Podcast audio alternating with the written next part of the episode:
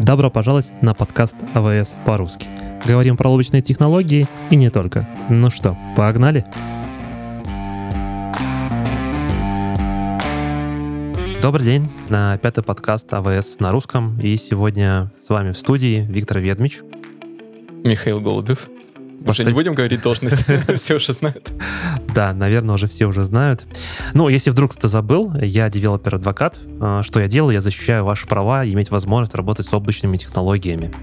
А Миша у нас solution архитектор. А я просто помогаю вам работать с облачными технологиями. Эксперт в, в области АВС. А у нас сегодня интересная тема. Мы говорим про безопасность как-то во время рекапа реинвента на одном из наших выпусков в подкасте мы сказали о том, что безопасность — это задача номер ноль то, что Amazon э, AWS перед тобой ставит перед тем, как выпускать любой продукт в целом.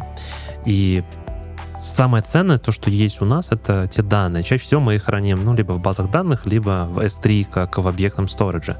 И сегодня мы взяли, вот, мне кажется, очень интересную тему, это разобрать, какие же есть полезные советы и вообще как подходить к тому, чтобы построить конфигурацию вашего S3, чтобы он был в то же время достаточно безопасным, и чтобы эти гайки не были так закручены, что ну, вообще никто не имеет доступа. Uh, у меня, кстати, из, из интересных историй была такая ситуация, когда немножко переборщили с э, закручиванием гаек, и приходилось идти к крутому аккаунту, просить, чтобы он зашел обратно и снимал полис, потому что, ну, вообще ничего нельзя было сделать. Слушай, у меня один раз была похожая история. Я в моем аккаунте настроил супер суровые политики безопасности, чтобы S3 вот вообще никакого доступа не было снаружи. Потом пытаюсь развернуть CloudFormation шаблон, причем mm-hmm. из официального репозитория AWS пытаюсь развернуть шаблон, но не разворачивается, падает с ошибкой. Я думаю, ну не может же быть в официальном репозитории шаблон с ошибкой. Я, наверное, полчаса пытался понять, где проблема, потом понял, что, оказывается, мои суровые политики, они просто не пропускали этот шаблон. Да, да, да. Окей. Uh... Я думаю, что вот как раз-таки с политики стоит начать. Это, наверное, то самое главное, э, чё, на, на, на чем мы чаще всего фейлимся. Ну, не то, что фейлимся, это где мы совершаем ошибку, да, то есть когда Слушай, мы... Ну, мне кажется, даже не ошибка, это, наверное, просто база всей, всей безопасности, то, на чем безопасность строится, такой первый шаг. Да, пер, первый шаг. А, Миш, расскажи, что это такое, что за политики, как их настроить? А, в S3 есть а, на самом деле несколько разных видов политик. А, есть так называемый ACL, то есть Access Control листы, mm-hmm. и есть политики на уровне бакета. ACL это такой немного более старый механизм, поэтому я бы не рекомендовал особо на него как-то затачиваться, как-то им сильно пользоваться. Лучше смотреть именно на политики бакета. Они представляют собой JSON-документ. Он похож на JSON-документ IAM политик. ACL это то, что уже типа как бы старая версия условно, да? Это то, то, чем раньше мы пользовались, и сейчас вот уже мы делаем политики через JSON. Да, все так. А, то есть ACL даже вот на реинвенте мы выпустили новую функциональность, которая позволяет ACL для бакета просто отключать, чтобы а, он угу. даже уже никак не влиял, потому что когда две политики работают одновременно, возникает уже сразу вопрос, а какая из них сейчас Более. на нас влияет. Да. да. Вот, а, и а, получается эти политики, политики бакета, они похожи на, на IAM политики, такой же синтаксис, единственное, добавляется еще поле principal, то есть это пользователь, которому удается, ну или, соответственно, наоборот, запрещается доступ к объектам внутри нашего бакета. В остальном, в принципе, параметры все те же, то есть мы можем выбрать методы, которые нам разрешены, можем добавить какие-то дополнительные условия. Например, мы можем ограничить доступ от определенного IP-адреса. Или еще одна интересная возможность политик. Мы пару эпизодов назад обсуждали Private Link, то есть возможность ходить из аккаунта AWS uh-huh. до каких-то сервисов AWS по приватному каналу. То же самое можно настроить для S3. И мы можем, например, сказать, что доступ к S3 у нас предоставляется только изнутри нашего VPC через определенный VPC endpoint. То есть таким образом мы можем еще сильнее ограничить такой доступ. На уровне endpoint мы можем еще политик навешать. То есть, например, у нас только определенная виртуальная машина может пойти и что-то сделать с нашим бакетом. То есть это достаточно достаточно такой гибкий механизм.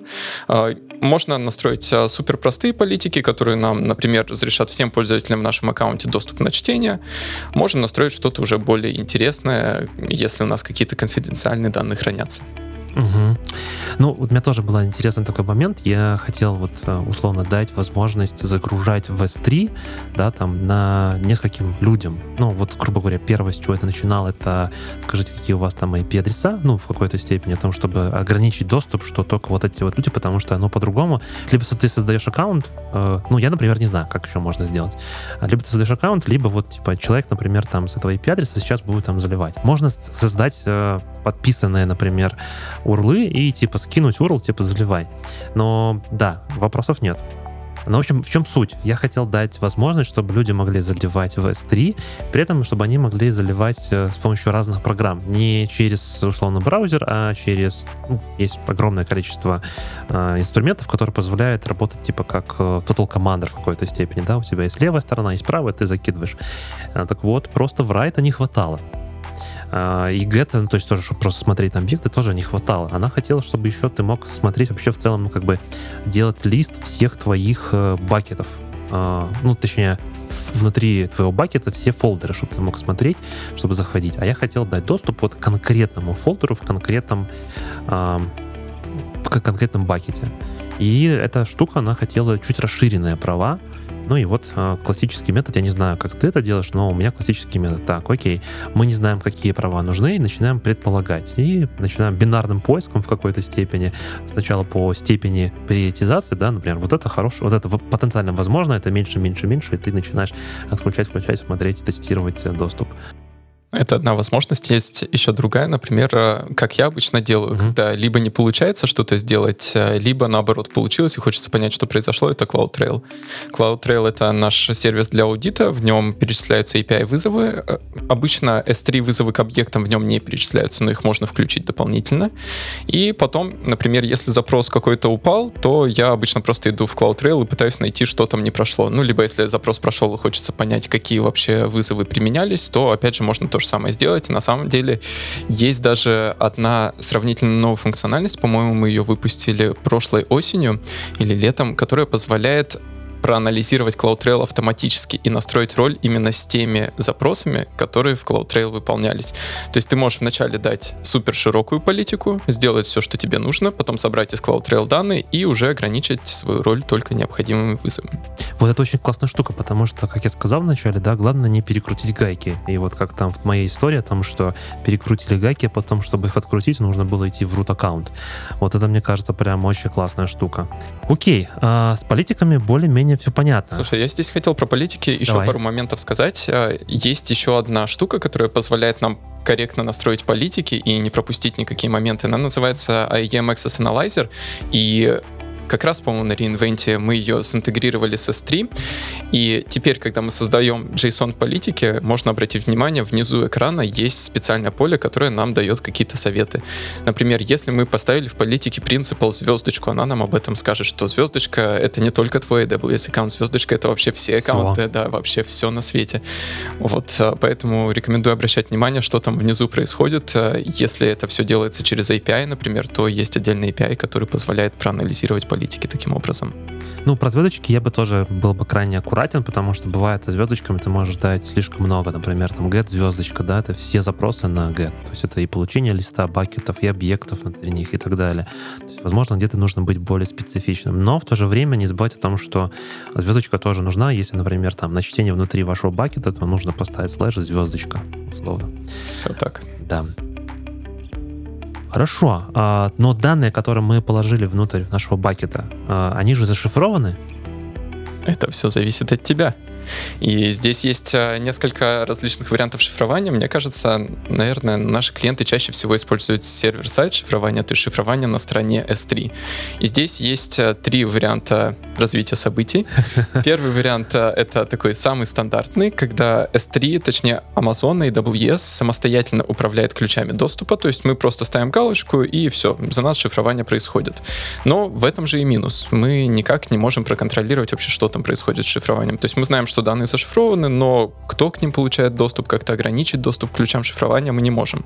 Поэтому есть второй способ, он называется KMS, э, сервер-сайт KMS. Uh-huh. То есть, как можно понять из названия, он использует сервис KMS, Key Management Service, который уже э, разрешает нам, как э, клиенту, самостоятельно управлять ключами доступа. То есть мы можем самостоятельно настраивать ротацию, настраивать все вот эти ключи, и мы также можем, важный момент, видеть в CloudTrail все вызовы к KMS. То есть мы можем вызов, видеть вызовы не только, когда объект получает, но и когда объект расшифровывают, ну или наоборот зашифровывают. Uh-huh. То есть это тоже может быть таким интересным сценарием, что в каких-то случаях мы, например, хотим разрешить положить объект зашифрованный, но не достать, не расшифровать объект. То есть, ну, для S3, uh-huh. наверное, вот так сразу сходу не придумаю такой сценарий, но вот такой чуть более абстрактный сценарий. Например, мы хотим разрешить нашим разработчикам какие-нибудь ключи. Вот складывать ключи в S3 точно не стоит, но предположим, что мы какие-то вот данные, которые ключи, как, какой-то данные доступа, мы их разрешаем складывать, угу. но не разрешаем после этого читать. То есть мы ими хотим управлять в автоматическом режиме. Вот это может быть сценарием как раз в KMS, когда мы разрешаем шифрование, но не разрешаем, наоборот, mm расшифровку данных. Интересно. А, и получается, что, что если я а, хочу зашифровать, я обращаюсь к МС, беру условно этот ключ, и вот этот, в этот момент как раз-таки CloudTrail фиксирует о том, что я беру этот ключ для расшифрования. А, на самом деле там даже из двух шагов состоит процесс шифрования и расшифрования. Я думаю, про это мы поговорим okay, как-нибудь в другой раз. это хорошо. чуть сложнее, но основная идея, да, то есть в CloudTrail это все отражается. То есть отдельно вызов в S3 и отдельно вызов в KMS. Угу. И, кстати, по-моему, на YouTube-канале Cloud Talks э, на русском языке он называется, да, угу. есть э, видео, я записывал вебинар про безопасность для финансовых организаций. И вот там я как раз показываю пример вот этого CloudTrail вызова. Я получаю фотографию одного из своих котов, ага. и там как раз идет э, расшифровка этой фотографии. Она, конечно, не такая секретная, но можно посмотреть, как, как этот процесс выглядит. Ссылочку оставим в описании на, этот, на это видео. Но есть еще третий, ты не сказал. Это когда мы тоже используем сервер-сайт, но при этом мы вместо КМС делаем свой КМС. То есть мы сами э, обязаны и ответственны за предоставление этих ключей, и уже как бы это наше, ну, условно, возможно, я использую КМС свой собственно разработан, да, по тем или иным причинам. Но, если честно, я никогда не встречал клиентов, которые это используют. Мне было бы прям очень интересно посмотреть, а, кто вот прям создает свой собственный КМС, чтобы его использовать. Мне кажется, очень такой сильный оверхед. Но, с другой стороны, это, возможно, какие-нибудь банки, а, очень безопасность на высоком уровне, прям очень здорово. Да, я думаю, это как раз именно организации с э, такими самыми, наверное, суровыми политиками безопасности, но здесь есть, опять же, еще другой вариант. Можно зашифровывать данные просто на стороне клиента и отправлять в S3 уже зашифрованные данные, то есть это, это то, что называется client-side. Да, client-side, да. да. Угу. Ну, то есть серверное шифрование — это когда ну вот я себе просто эмулирую ситуацию, вдруг бандит пробрался в наш дата-центр, забрал диск, и с помощью серверного шифрования он откроет диск и ничего не сможет прочитать. Да. А клиентская это когда я передаю, и если вдруг кто-то там попытается перехватить мой пакет, он посмотрит, внутри пакета как бы ничего не поймет, э, он там зашифрован тоже. Да, именно так. То есть э, клиентское шифрование, оно, получается, осуществляется, как понятно, на стороне клиента, то есть оно такое, можно сказать, ну, не end шифрование. Ну, то есть э, даже данные, которые transit, которые идут до S3, mm-hmm. они уже зашифрованы. Хотя, понятно, ну, я думаю, сейчас никто уже не использует HTTP для доступа к API, все используют HTTPS, то есть данные так зашифрованы, но, опять же, в каких-то сценариях требуется еще более такое, еще более сильное, назовем это так, шифрование, Мне еще кажется, дополнительный уровень такой. Мне кажется, пару версий назад назад э, Chrome уже, по-моему, даже стал э, говорить о том, что если вы идете на HTTP, э, красное, что типа это небезопасно и вообще лучше использовать только HTTPS.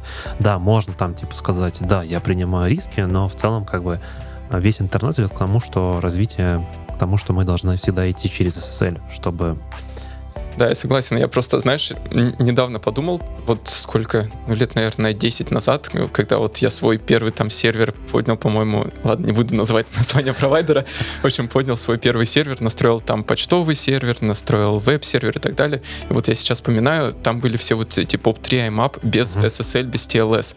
То есть это вот любой человек мог просто все поймать. Я сейчас понимаю, какой, какой ужас вообще, как, как можно было так жить. Да, да, да Но сейчас у нас есть SSL, это здорово, а, но как бы это доступ непосредственно такой, знаешь, злоумышленнический, назовем это так, когда кто-то пытается украсть эти данные. А что делать, если вдруг я случайно вот удалил? Ну, как бы ну, так произошло, да, там неопытный инженер заджинился в команду, или мы написали программу, приложение, которое совершили баг, в процессе которого, соответственно, там, условно, что-то поудалялось. Можно ли от этого как-то защититься? Да, конечно. Наверное, самый простой механизм — это включить версионирование на S3 бакете. В таком случае каждый раз, когда мы загружаем новую версию объекта или когда мы удаляем объект, по факту у нас создается просто новая версия. Ну или в случае удаления создается новая версия, которая называется delete marker, то есть маркер удаления. Угу. По факту сам объект не удаляется. И мы можем в любой момент вернуться к какой-то из предыдущих версий или посмотреть предыдущую версию. Но здесь есть на самом деле несколько решений. Наверное, версионирование это самое простое. Единственное, не стоит забывать о том, что это дополнительные затраты на хранение всех этих версий. Но при этом, если нам, например, если у нас есть сценарий, когда мы хотим наш бакет в какой-то момент времени сделать такой слепок бакета, мы можем использовать AWS Backup для S3, который мы обсуждали пару эпизодов назад, mm-hmm. новая функциональность из reInvent. Или, например, другой сценарий, когда нам нужно данные хранить для аудита. То есть мы их записали, и вот они должны вечно храниться. Тогда есть еще одна функциональность, называется write write once, read many form. Угу. То есть Form. она вообще запрещает uh, любое изменение объекта в бакете. То есть здесь есть на самом деле много инструментов, которые uh, подходят для различных целей. Ну, про, вот про Worm это, наверное, точно так же, как и в целом с э, перемещением объектов в разные сториджи, да, типа storage, то, что мы с тобой обсуждали, на как можно э, сохранить, сократить косты во время того, когда мы сохраняем данные. А в Worm тоже можно сказать о том, что этот объект не должен быть удален в течение там какого-то времени. То есть, ну, просто не то, что там, типа, мы поставили true false, типа, нельзя удалить вообще. Нет, а можно сказать, этот объект не может быть удален в течение, там, например, трех месяцев с момента его создания. И все, в течение трех месяцев он действительно, его удалить будет невозможно. Ну, можно поменять политики, соответственно, но тем не менее. А потом уже можно его удалять. Еще вот такой интересный момент я тут себе записал. А, в сертификации, да, которая я сейчас на текущий момент готовлюсь, я обращал внимание о том, что этот вопрос очень популярный. Ну, как бы не на самой там экзамене, да, а вот в этих в тестовых тестах, да, масло масляное а, тоже задают, вот как предотвратить возможность удаления бакета, э, не чтобы объекта внутри бакета. И там один из еще из вариантов это то, что нужно включать МФА на удаление. А, дополнительный как бы, уровень проверки аутентификации. То, что если я хочу удалить объект, я еще должен обязательно ввести там, свою, не знаю, там, с телефона, мне пришло какое-то, добавил приложение, да, где я говорю о том, что да, это я действительно. А, тоже такой момент, что случайно человек не удалит. Но вообще МФА лучше включать всегда, везде, если есть такая возможность. Да, я с тобой согласен. МФА для входа в консоль AWS, наверное, это прям must-have, особенно для, для рутового да. аккаунта. Да, это прям обязательно. Да. Э, тоже есть интересная история, там, как э, случайно утекли креды. Там. Ну, ладно, не в этот раз. А, хорошо. Это мы, получается, защищаем себя от того, что ну, как бы какие-то ну, значения, какие-то данные, не то чтобы мы их потеряли, да, но мы сохр... действительно потеряли. Мы их случайно не можем удалить, мы как бы делаем immutable, когда мы включаем версию. То есть данные не меняются, всегда создается новое. Окей, да, и мне кажется важно еще то, что Миша сказал. А, каждая новая версия — это, по сути, новый объект. И вы, если создали новый объект там, в 1 гигабайт, соответственно, вы платите плюс за 1 гигабайт. Не забывайте про это. Это не разница между предыдущим и текущим, как в гите, например, да, там, когда мы делаем коммиты, там только сохраняется эта разница. А это прям создается новый полноценный объект. Давай, наверное, еще пару слов здесь скажем, раз уж мы заговорили про бэкап, про репликацию данных, потому что до того, как появился AWS Backup, э, это был, наверное, такой один из основных подходов, э, то есть что позволяет S3. Есть cross-region и same-region репликация, то есть это репликация либо в S3 bucket в том же регионе, либо в другом регионе. И идея в том, что реплицируются вообще все объекты, все версии, которые мы в бакет кладем. То есть они просто копируются в какой-то другой бакет. А, при этом есть э, какие-то дополнительные настройки, настройки, то есть мы можем настроить, насколько быстро оно копируется, то есть есть э, специальные SLA, которые можно даже включить за дополнительную оплату для такой репликации. Но идея в том, что если, например, мы не хотим настраивать AWS Backup для S3, а, мы можем просто настроить репликацию в какой-то другой бакет и на том бакете уже повесить политику, которая запрещает удаление файлов и версий, mm-hmm. и настроить lifecycle policy, про который мы уже упоминали до этого, который будет просто старые файлы куда-то удалять. То есть, например, через год он будет удалять старую версию и хранить только самую последнюю версию файла. То есть это требует, конечно, чуть больше действий по настройке, чем AWS Backup, но с другой стороны позволяет больше такой гибкости. То есть мы сами можем решать, каким образом, что с нашими объектами происходит. Ну и здесь, естественно, есть какие-то дополнительные преимущества. Например, второй бакет, если мы его располагаем в другом регионе, мы его можем использовать не только в качестве бэкапа, но и в качестве локальной копии для чтения, например, если у нас есть какие-то сотрудники или какие-то сервисы, которые находятся в другом регионе. Поэтому, опять же, нужно смотреть в каждом конкретном случае, что подходит лучше, но вот, э, то есть про репликацию тоже не стоит забывать. Ну, это как когда мы создаем тот же RDS и создаем read-реплику. А, с помощью этой реплики, для этого мы чаще всего ее делаем, это дополнительный момент того, что у нас есть слепок, да, и то, что мы можем с него читать, действительно. Но а, здесь хотелось бы сказать о том, что не стоит сильно увлекаться, да, то есть можно сказать, окей, у меня, например, а, есть 5, э, там, 5 регионов, в которых мои клиенты работают, и давай-ка я раскидаю в 5 регионов вот эти реплики. Лучше, мне кажется, в этом случае CloudFront использовать, который будет э, максимально дешево все это делать за вас. Да, безусловно, нужно не забывать, что когда мы реплицируем, это опять же мы Создаем. платим за все данные, которые у нас э, хранятся, получается несколько копий. И если мы реплицируем между регионами, то мы еще платим за кросс-региональный трафик, который мы тоже немножко обсуждали до этого. Все верно, все верно. Ну, мне кажется, практически и все. Слушай, я сейчас вспомнил, я хотел в самом начале сказать, естественно, забыл об этом.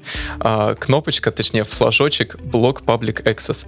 Я рекомендую вот просто сейчас дослушать этот эпизод, пойти и сразу поставить его, чтобы никогда не забывать. То есть в чем идея? А, как мы говорили в начале эпизода, мы можем с помощью политика заблокировать доступ или, например, разрешить доступ каким-то определенным пользователям. Но что может произойти? Мы можем случайно взять при создании бакета и нажать галочку «Сделать его публичным» или сделать, uh-huh. соответственно, а, политику, которая, вот как ты сказал, со звездочкой разрешит доступ вообще всем. Как от этого защититься? Можно поставить на уровне аккаунта или даже на уровне всей AWS организации галочку «Заблокировать публичный доступ для S3». И таким образом, даже если мы случайно поставим звездочку, бакет не создастся, ну, то есть он выдаст нам ошибку, и даже если мы где-то еще все-таки что-то там объект сделаем публичным, он не станет публичным. Поэтому я рекомендую, если, например, вы уверены, что бакеты в аккаунте не будут публичными, личными, просто поставить эту галочку и облегчить себе жизнь. И такой хорошей практикой считается бакеты, в которых есть публичные данные, просто создавать в отдельном аккаунте, в котором уже не будет включена эта политика. Все верно. Все верно. Не забывайте выключать эту, включать эту галочку о том, чтобы вы не разрешили доступ всем. Потому что, ну, скажем так, история знает такие моменты, когда а, данные утекали, но мы же помним о том, что, да, для Амазона, для AWS security задача номер ноль. Мы делаем все возможное для того, чтобы ваши данные были защищены, и чтобы вы их не потеряли, или злоумышленники их не украли, условно. Но вот здесь вот безопасность, она распределяется между задачей то, что можно сделать на стороне облака, да, и то, где должны это сделать вы. И если по, по случайной такой стечению обстоятельств мы включили публичный доступ на весь S3, ну, как бы тут уже будет достаточно сложно что-то сделать, чтобы эти данные не утекли.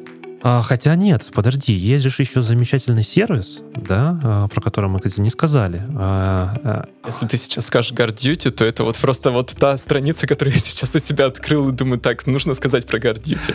Да. Подумали об одном и том же. Да, подумали про одном и том же, потому что Guard Duty, по сути, это механизм, который анализирует вашу активность, точнее, как обращаются к вашим объектам, ваше приложение или там ваши клиенты, и создает, условно, такую модель взаимодействия с этими объектами. И если вдруг происходит какое-то нестандартное событие, не знаю, например, э, э, кто-то решил засканировать весь ваш S3 бакет, или, например, обращение происходит из нетипичного региона.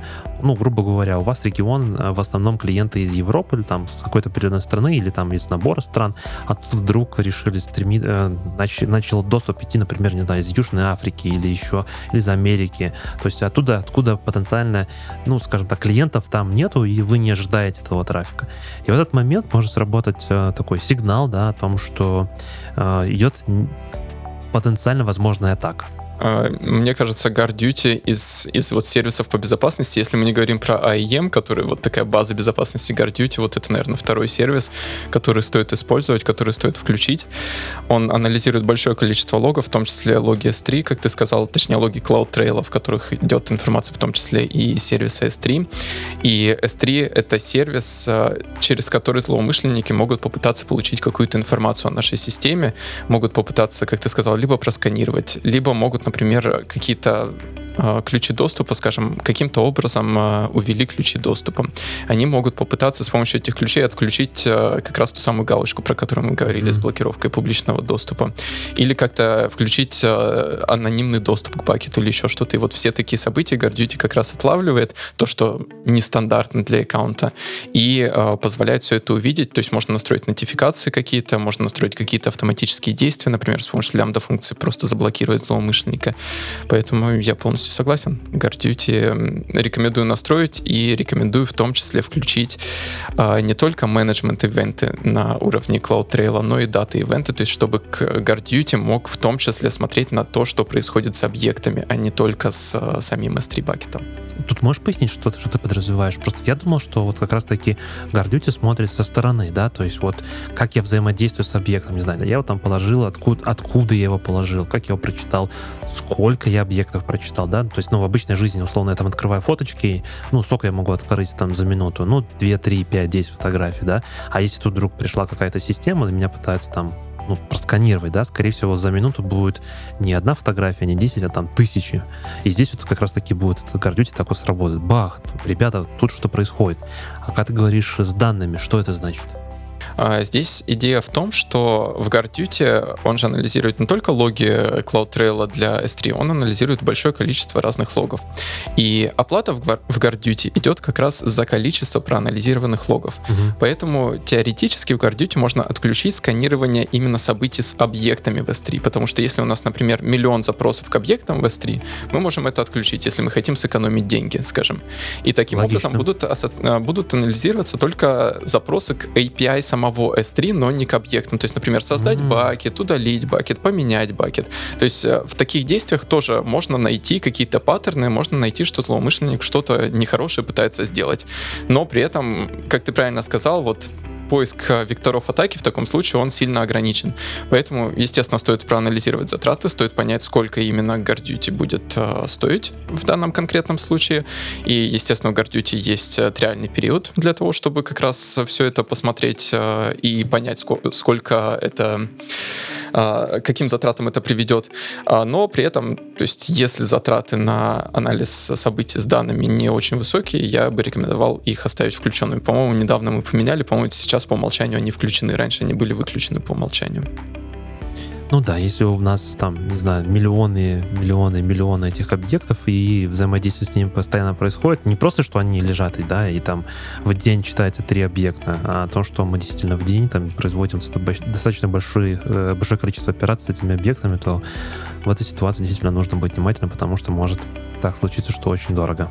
Да, вот, кстати, про триалку, которую я сказал, там еще такая интересная возможность. То есть триал, она не просто дает 30 дней бесплатно попользоваться GuardDuty, а она прям показывает, сколько бы он стоил, если бы сейчас был нет реальный период. То есть э, можно вот прямо в самой консоли GuardDuty это увидеть и уже для себя принять решение. Круто. Я думаю, что на этом, наверное, будем и заканчивать, потому что мне кажется, достаточно коротко, но в, том же, в то же время достаточно емко мы все прошли и по всем основным пунктам э, осветили. Ну, наверное, самое важное, да, это то, с чего мы начали, и практически этим мы и закончили. Полиси настраивайте правильно. И вот эта политика о том, что нужно давать минимальное количество возможностей взаимодействия с объектом, например, там на чтение или на запись, э, не только с объектом, но и со всем бакетом, это очень важно. At least privileges at least, да, то есть когда мы даем вот только то, что необходимо. Это, наверное, самое важное. И с этого стоит всегда начать. Ну и, конечно же, про галочку, про которую говорил Миша, не, дав... не открывайте никогда наружу. А, но на самом деле сейчас интерфейс, он тяжело обойти, чтобы эту галочку снять, да, то есть ты должен... Прям везде оранжевым таким Да, подсвечивает. Да, сразу такой типа, а, -а, -а будьте аккуратны, будьте осторожны. Это не просто так, потому что действительно можно сделать, что потом ваши данные все смогут прочитать. А, ну что, спасибо на этом, что были вместе с нами. А, если у вас есть вопросы, как всегда, внизу можно будет найти а, e-mail, куда можно написать, или найти нас в LinkedIn, предложить, возможно, тему или напроситься к нам в гости. Мы будем очень рады. Всем хорошего дня. Всем пока-пока. Спасибо.